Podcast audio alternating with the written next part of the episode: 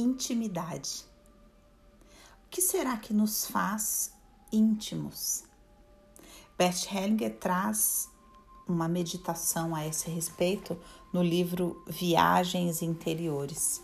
E eu queria convidar vocês aqui a essa meditação. O que nos faz íntimo? E ali ele desenvolve a ideia de que íntimo é o que está dentro. A ligação íntima acontece dentro de nós, entre dois interiores. Então vamos desenvolver essa ideia. Imagina uma, uma mulher que está começando um relacionamento. Então ela mede muitas vezes pelas situações externas a intenção do outro de se tornar íntimo ou não. Como, por exemplo, me levar na casa dele, é, me apresentar para os amigos, me apresentar para a família, me levar em um evento familiar. Tudo isso é indício externo de uma pessoa que quer intimidade. Mas, por uma perspectiva mais profunda, a intimidade começa quando um dos dois deixa esse outro existir dentro dele e se conecta com esse outro dentro do seu interior e abre o seu coração para esse outro dentro desse interior. Então o Bert diz: a ligação íntima é de alma para alma. Mas quando uma pessoa está insegura, buscando é, uma confirmação, uma validação de que é querida, de que é desejada, de que é importante, ela fica em busca de sinais exteriores é, de aprovação e de busca de conexão enquanto permanece com seu coração fechado.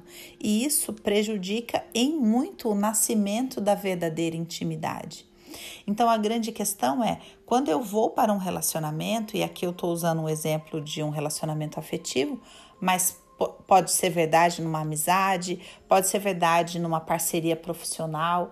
É quando eu quero estabelecer uma conexão profunda, eu preciso primeiro ter coragem de admitir para mim: eu gosto dessa pessoa, essa pessoa é importante, eu quero abrir o meu coração para ela, independente de eu ter a certeza de quais são as intenções dela, e eu vou permitir que esta pessoa comece a existir no meu mundo interior e eu estabelecer conexão com ela no meu mundo interior.